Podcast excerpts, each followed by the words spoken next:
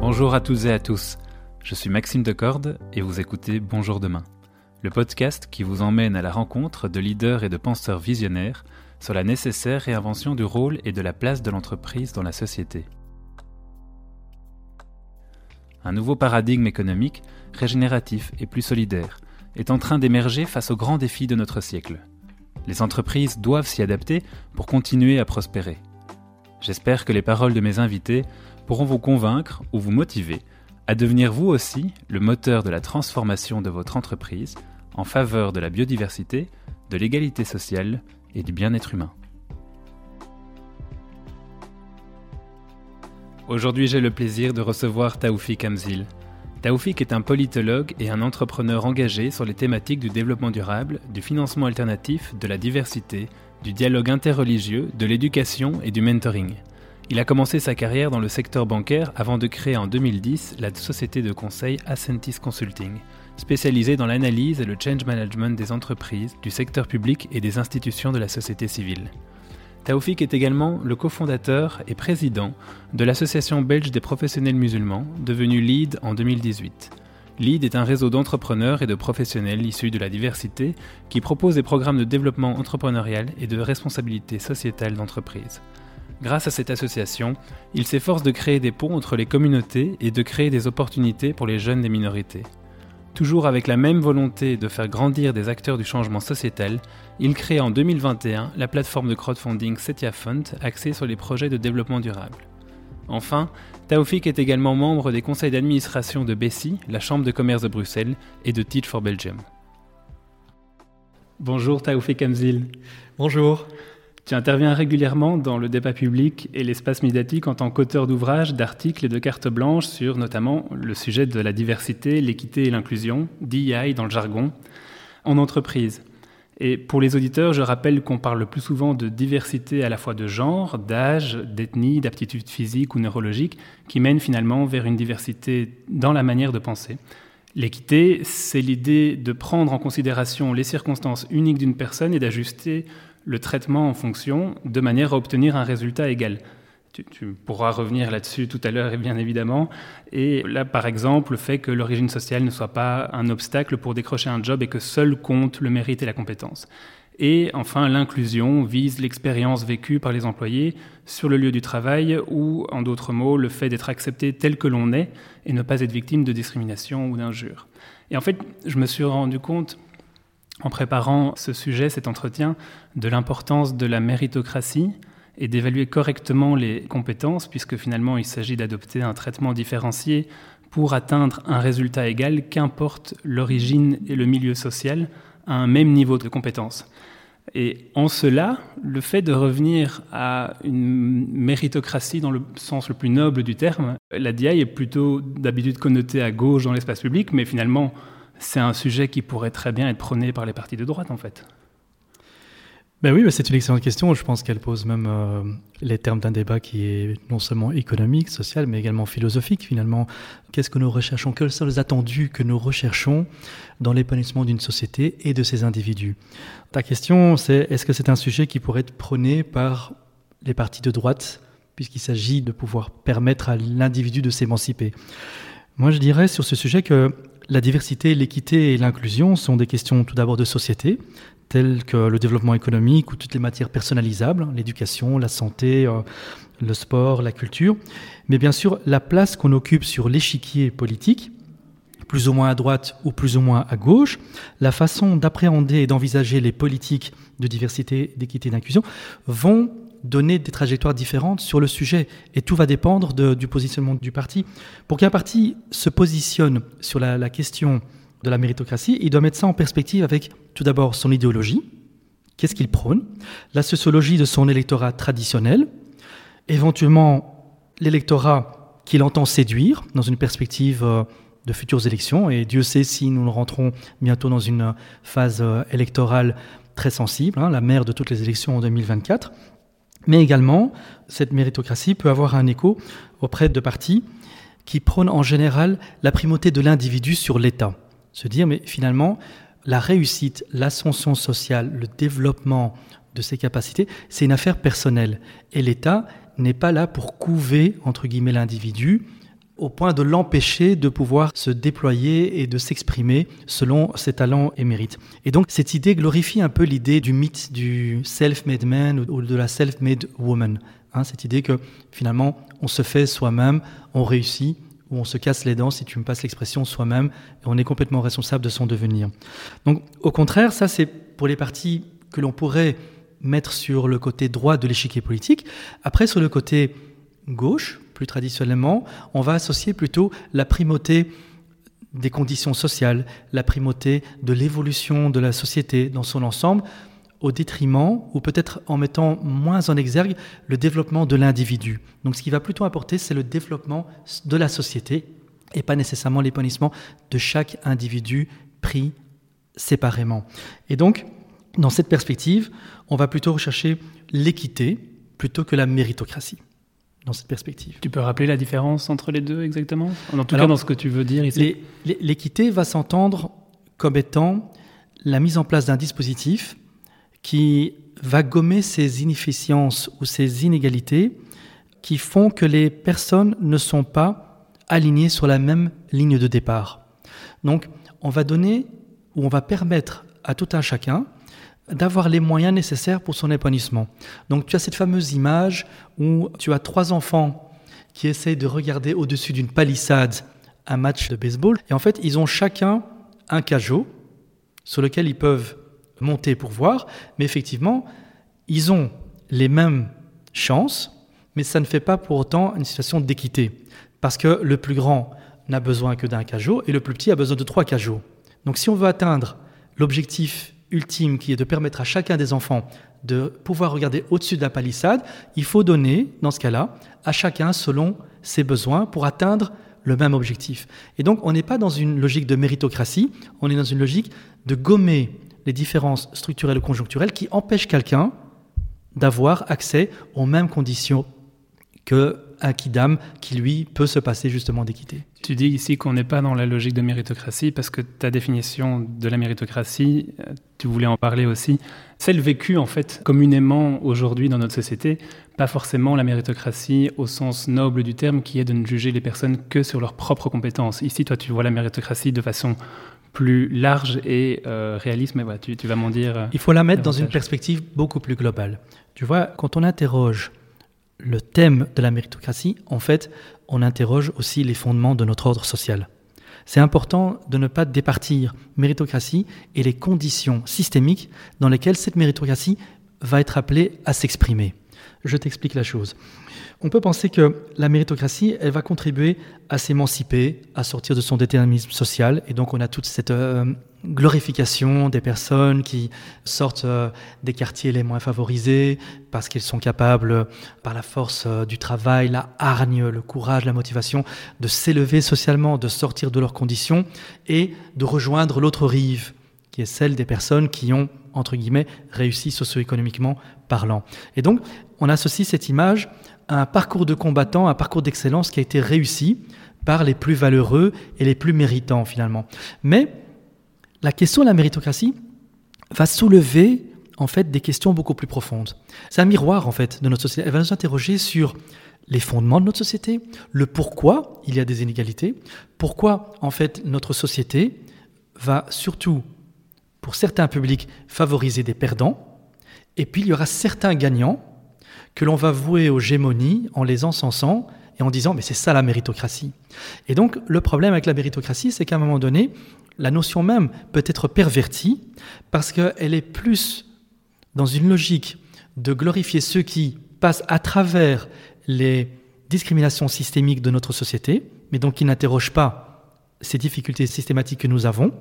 Donc les personnes déjà privilégiées à l'avance et qui ont plus de facilité a priori à réussir. Exactement.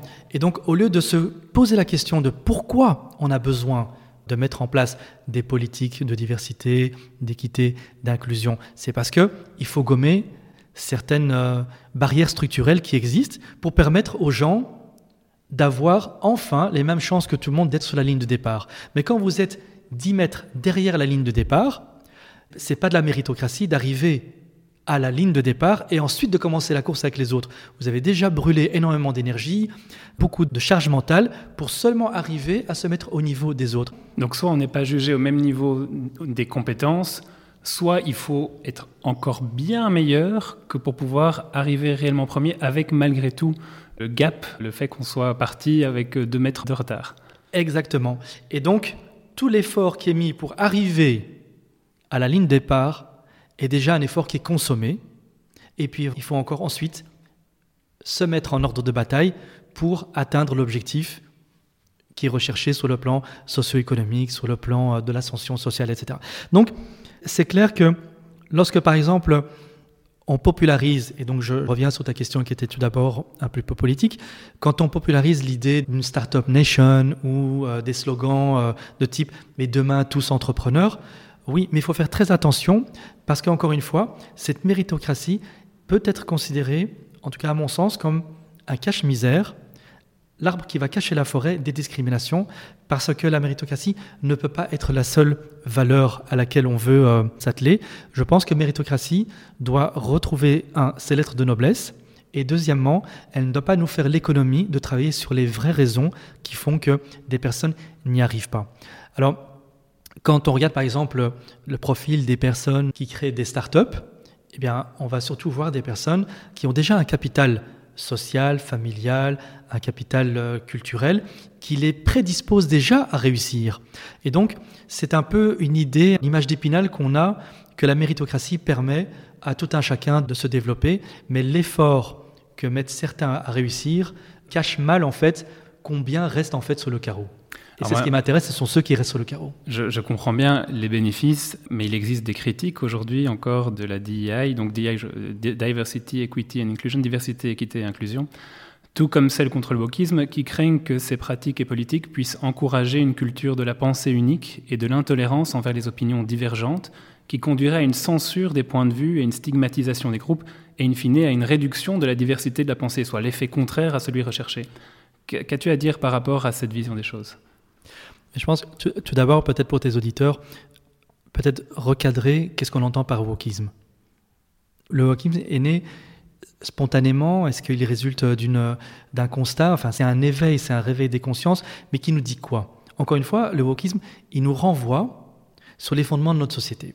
Il nous dit simplement qu'il y a des groupes qui sont minorisés ou racisés ou qui considèrent souffrir d'un certain nombre de discriminations ou de discrimination structurelle, et qui se disent, ben nous, on a envie de mettre à l'avant-plan de l'agenda politique ou social ou socio-économique des notions telles que le racisme, l'intersectionnalité, le patriarcat, le féminisme ou encore la justice sociale. Et ce réveil de conscience qui provient de minorités, il bouscule un ordre social, parce qu'il interroge sur pourquoi ils ont eu besoin de s'exprimer, parfois de manière un peu spectaculaire, sur ces revendications. Alors, mettre tout ça à l'agenda politique, c'est des sujets hypersensibles, comme le passé colonial, par exemple, de certains pays. Le nôtre a commencé, avec notamment euh, toutes les polémiques sur les statuts de personnalités polémiques euh, qui ont un passé colonial lourd, ou encore euh, la reconnaissance des dégâts de l'esclavagisme par des pays européens ou dans des États du Sud aux États-Unis. Et donc, le wokisme, à la base, il est là pour attirer l'attention qu'il y a des sujets sur lesquels on doit parler et qui ont cette force et cette portée émancipatrice pour réconcilier les populations et affronter ensemble, et je dis bien ensemble, notre histoire et bâtir ensemble notre avenir. Maintenant, à l'inverse, il y a les anti-woke, ceux qui critiquent le système, et donc comme tu l'as introduit dans ta question, qui vont critiquer ce côté subversif et ils vont essayer de diluer un peu la demande ou les demandes qui sont légitimes dans un débat plus large. Je donne un exemple très simple. Aux États-Unis, on a eu et on a toujours le débat et le mouvement du Black Lives Matter. Ok? Donc il est là, il a pris de plus en plus de visibilité. Ce à quoi les anti-woke vont répondre oui, mais all lives matter. Et c'est vrai, toutes les vies comptent. On ne peut pas être contre cette idée. Mais vraisemblablement, si on regarde les statistiques, on a plus de chances de subir une bavure policière lorsqu'on est afro-américain que lorsqu'on est euh, issu d'un milieu plutôt blanc. Donc, à force de vouloir diluer ou désagréger des demandes qui viennent de populations qui sont minorisées, on finit par créer plus de rancœur et par créer plus de frustration, alors que ce que l'on veut, et si on veut avancer dans une société qui soit épanouie et progressive, c'est au contraire entendre et avec une écoute empathique, accepter de mettre ces sujets sur la table et accepter qu'il faille en débattre et qu'il faille sortir par le haut, c'est-à-dire tous grandis parce que on va tous réussir, on va tous rater, échouer, parce qu'au final, on est tous membres de cette société qui est une et indivisible, même si elle est dans une diversité. Mais en fait, on va tous gagner, on va tous mourir con. Mais donc pas de pensée unique, pas de stigmatisation des groupes. Malgré tout, j'ai l'impression qu'aujourd'hui, le sujet d'IA est encore majoritairement porté par des personnes qui s'identifient dans une minorité, comme si Seules les femmes pouvaient comprendre les femmes, seuls les musulmans pouvaient comprendre les musulmans, seuls les gays pouvaient comprendre les gays. Quel rôle pour les personnes privilégiées? Un rôle d'allié, tout simplement un rôle d'allié. Ce sont des questions sociétales qui doivent être portées sur euh, l'avant-plan de manière transversale. C'est un sujet qui de toute façon impactera la société et toutes ses composantes. On ne doit pas être dans une logique victimaire, on ne doit pas être dans une logique apologétique, mais on doit se dire que c'est un problème de société, c'est un clou dans la chaussure, on doit trouver des solutions, mais on ne pourra pas les trouver dans des silos communautaires. Il faut nécessairement trouver des solutions en créant des ponts et en allant chercher des alliés, parce que ce sont des causes sociétales. Et encore une fois, nous avons tous à gagner, ou nous avons tous à y perdre, à gérer ou à ne pas gérer la situation. Et l'on voit que notre société se porte mieux lorsque elle est plus résiliente, et qu'elle est plus robuste pour affronter les chocs systémiques. Et comment est-ce qu'on affronte des chocs systémiques et on est plus résilient? Mais c'est en renforçant les liens et en créant des ponts entre les différentes communautés. Donc, l'idée ici, c'est de ne pas opposer des communautés mainstream dominantes avec des communautés qui sont minorisées et qui ne cherchent qu'une chose, c'est être reconnues dans leur diversité, dans leur différence, et finalement de rejoindre le mainstream. On sera, je pense, heureux en tout cas plus heureux, lorsque ces questions de diversité, d'équité et d'inclusion seront devenues tellement mainstream qu'elles n'auront plus lieu d'être. Mais évidemment, c'est un vœu pieux, c'est un peu la terre promise à laquelle j'appelle. Le chemin va être très long. Mais je pense que j'ai la faiblesse de croire qu'on peut y arriver parce que il s'agit de processus humains, il s'agit de personnes, de chair et d'os, et qui ont une sensibilité, une empathie à développer ou à construire. Et je pense qu'on peut sincèrement arriver à faire bouger les lignes. Mais il faut chercher des alliés et surtout pas opposer euh, les communautés les unes contre les autres ou les sociétés majoritaires avec les sociétés euh, minoritaires. Et pour accrocher ce sujet d'IA à l'entreprise, est-ce qu'il s'agit pour elle euh, d'une priorité ou d'un projet, d'une vision stratégique ou d'une opération de communication? Alors, certainement pas une opération de communication. je pense qu'on passerait à côté de l'essentiel et de l'objectif. Mais c'est pour moi partie prenante de la stratégie de l'entreprise. En fait, DNI, c'est une fonction vitale de l'entreprise. Ça fait partie de son ADN et doit l'intégrer dans sa vision, dans ses objectifs. Moi, je suis convaincu, je suis entièrement convaincu que l'entreprise, elle est capable d'absorber tous les chocs disruptifs qu'elle a connus depuis sa création. Et je parle de l'entreprise avec un grand E en tant qu'institution tous les chocs disruptifs qu'on a connus depuis la première révolution industrielle jusqu'à celle que nous connaissons aujourd'hui avec euh, les changements induits par la durabilité. Et pourquoi, pourquoi diable ne serait-elle pas capable d'inclure et de gérer et de faire progresser un sujet aussi important que le DNI Si on a réussi à absorber le digital, on peut absorber le DNI. Parce que c'est une question, encore une fois, qui est importante, qui est inhérente et qui est dans l'ADN. Mais alors, comment est-ce qu'elles peuvent s'assurer que les efforts en matière de DI ne se limitent pas à des initiatives superficielles, ne se limitent pas à une opération de communication, mais que ces pratiques soient profondément ancrées dans leur culture et dans leurs pratiques En gros, tu demandes comment est-ce qu'une société, une entreprise, peut éviter une forme de DNI washing ou de diversity washing. Exactement. Et clairement, c'est un risque. C'est un risque qui existe et il faut en être conscient. Ou, sans être du DNA washing, que ce soit juste mal compris et qu'on se dise, voilà, on va engager, euh, euh, excuse-moi l'expression, euh, deux blagues, deux arabes et, c'est bon, on aura atteint notre quota et on peut dire qu'on est super DI. Comment est-ce qu'on évite ça Et qu'en fait, on, soit vraiment dans une culture de, de DI plus que de remplir des, certains quotas? Le DI, c'est une vraie réflexion à tout niveau sur ce que elle va apporter à l'entreprise En quoi elle va contribuer aux objectifs de l'entreprise, à son rôle sociétal C'est une vraie culture. Comme tu as dit, je suis entièrement d'accord avec toi, c'est une culture, mais qui doit être portée par le management, qui doit l'incarner, qui doit la diffuser, en faire un suivi, la cascader. Il doit répondre de cela devant ses stakeholders. Je pense que c'est d'abord être capable de créer une culture de la diversité et surtout une culture de l'inclusion. Je reviendrai peut-être un peu plus tard, mais la diversité, c'est faire une partie du chemin. Le reste, c'est quand on met en place l'équité et quand on la termine avec l'inclusion. Donc c'est pas du CSR.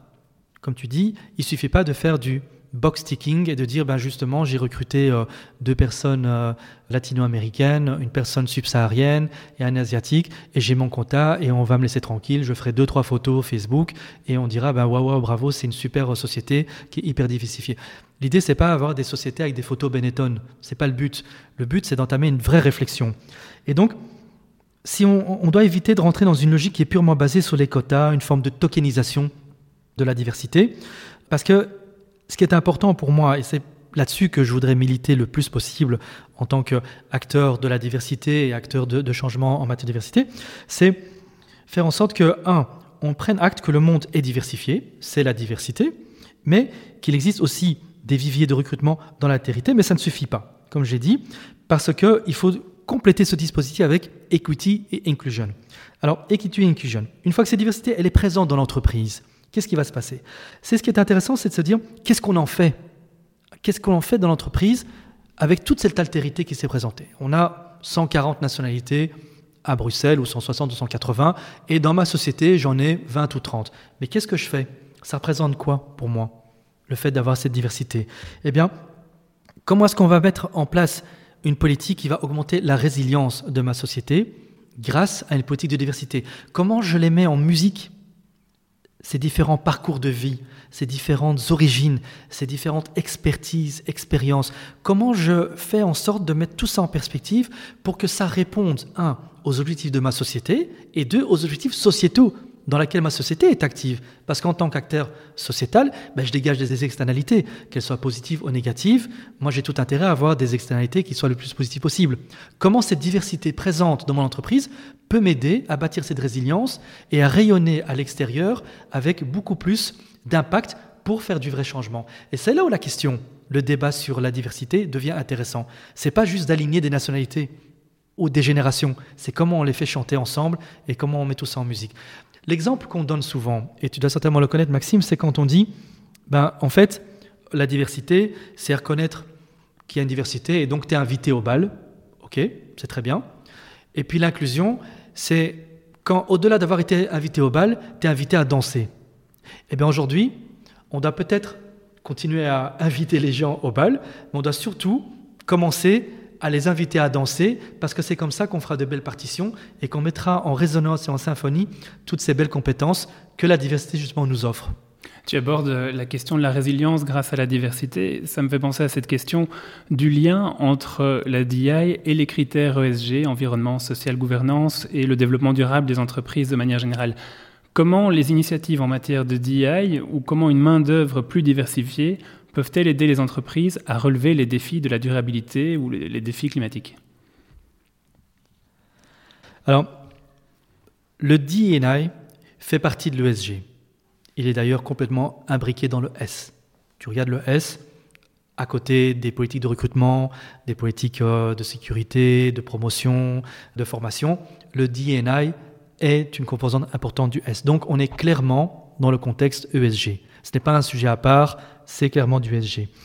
Donc, lorsque dans une entreprise, il y a une égalité des chances face aux opportunités d'emploi, lorsque tous se sentent concernés par la création de valeur ajoutée, lorsqu'on renforce la résilience et la durabilité de nos sociétés, eh bien en fait, on met en branle le DEI en faveur des objectifs de la société. Donc tout ça, pour moi, n'a de sens que si ça renforce la résilience de l'entreprise et ça lui donne les moyens d'émancipation pour ses travailleurs, pour ses collaborateurs, pour pouvoir s'exprimer.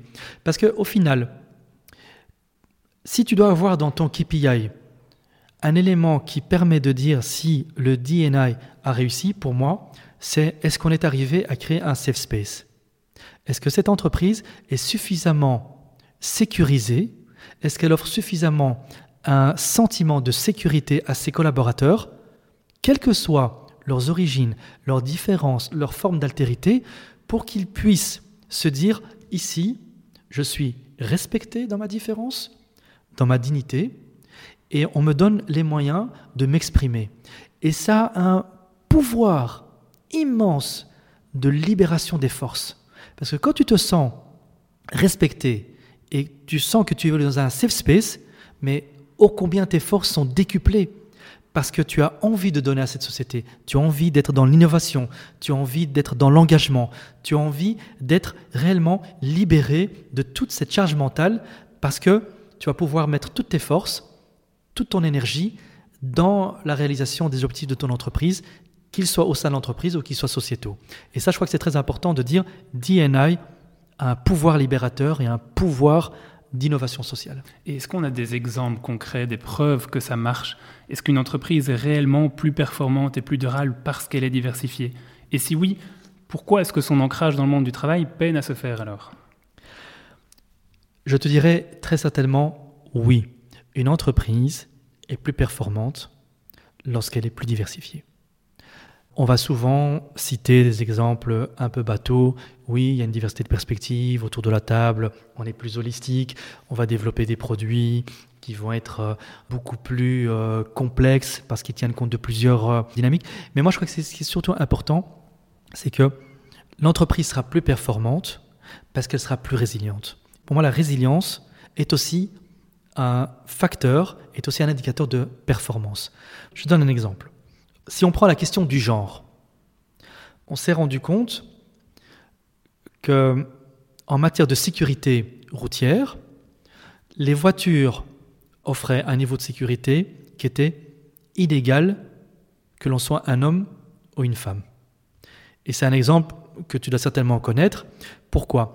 Parce qu'on a eu un biais cognitif du fait que dans les équipes d'ingénieurs, on a souvent tout mesuré à l'aune d'un homme. Et donc, lorsqu'on a commencé à développer des crash tests, on a développé des crash tests avec des mannequins qui reprenaient les particularités, les caractéristiques d'un homme moyen. 80, voilà, une certaine taille, une certaine corpulence, une certaine euh, stature.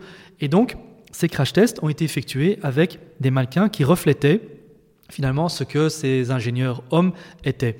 Et donc, du coup, ils protégeaient mieux les hommes, donc les dispositifs de sécurité, que les femmes, et peut-être encore moins les personnes âgées ou les personnes à plus forte corpulence.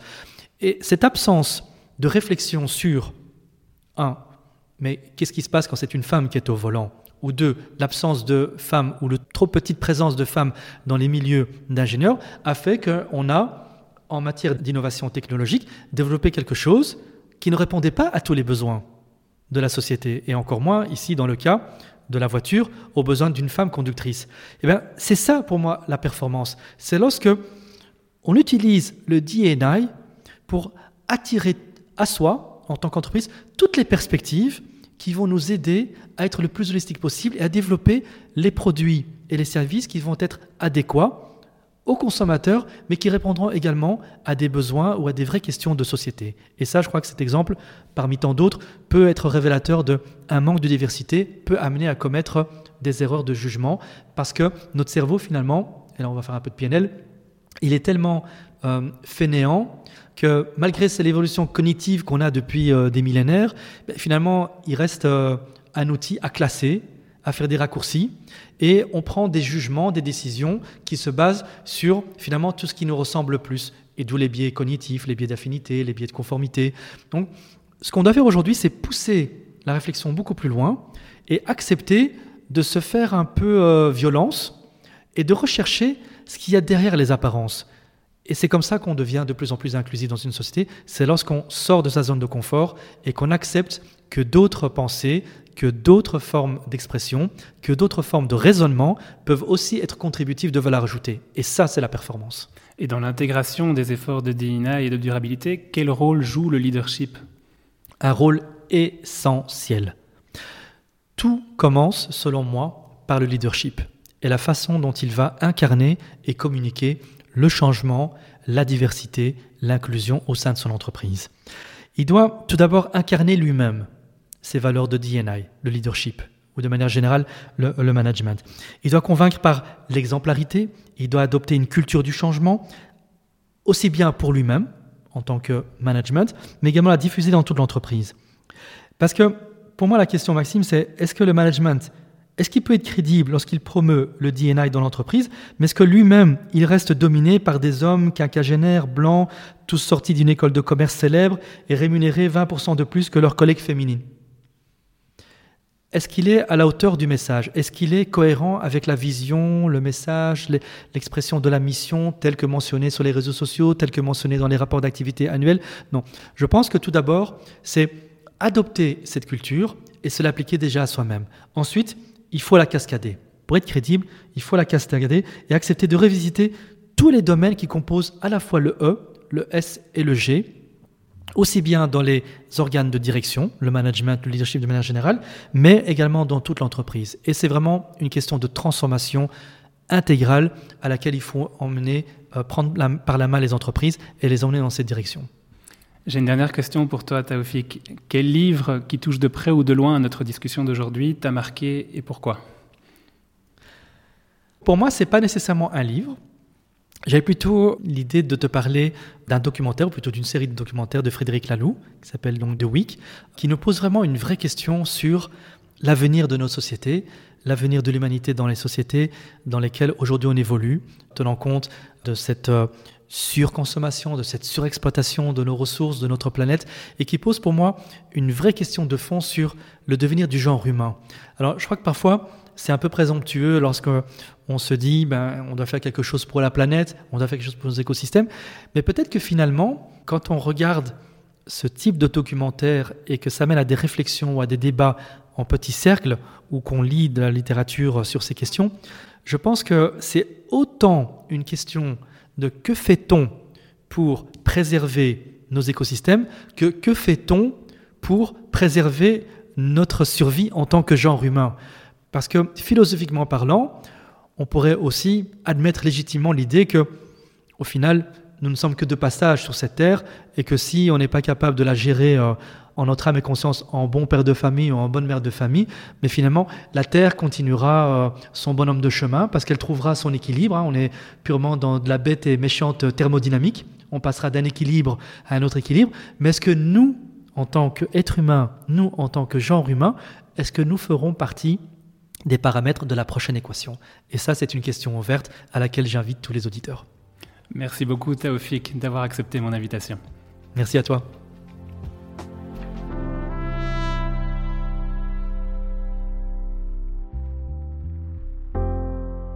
Merci à toutes et à tous d'avoir écouté ce nouvel épisode de Bonjour demain.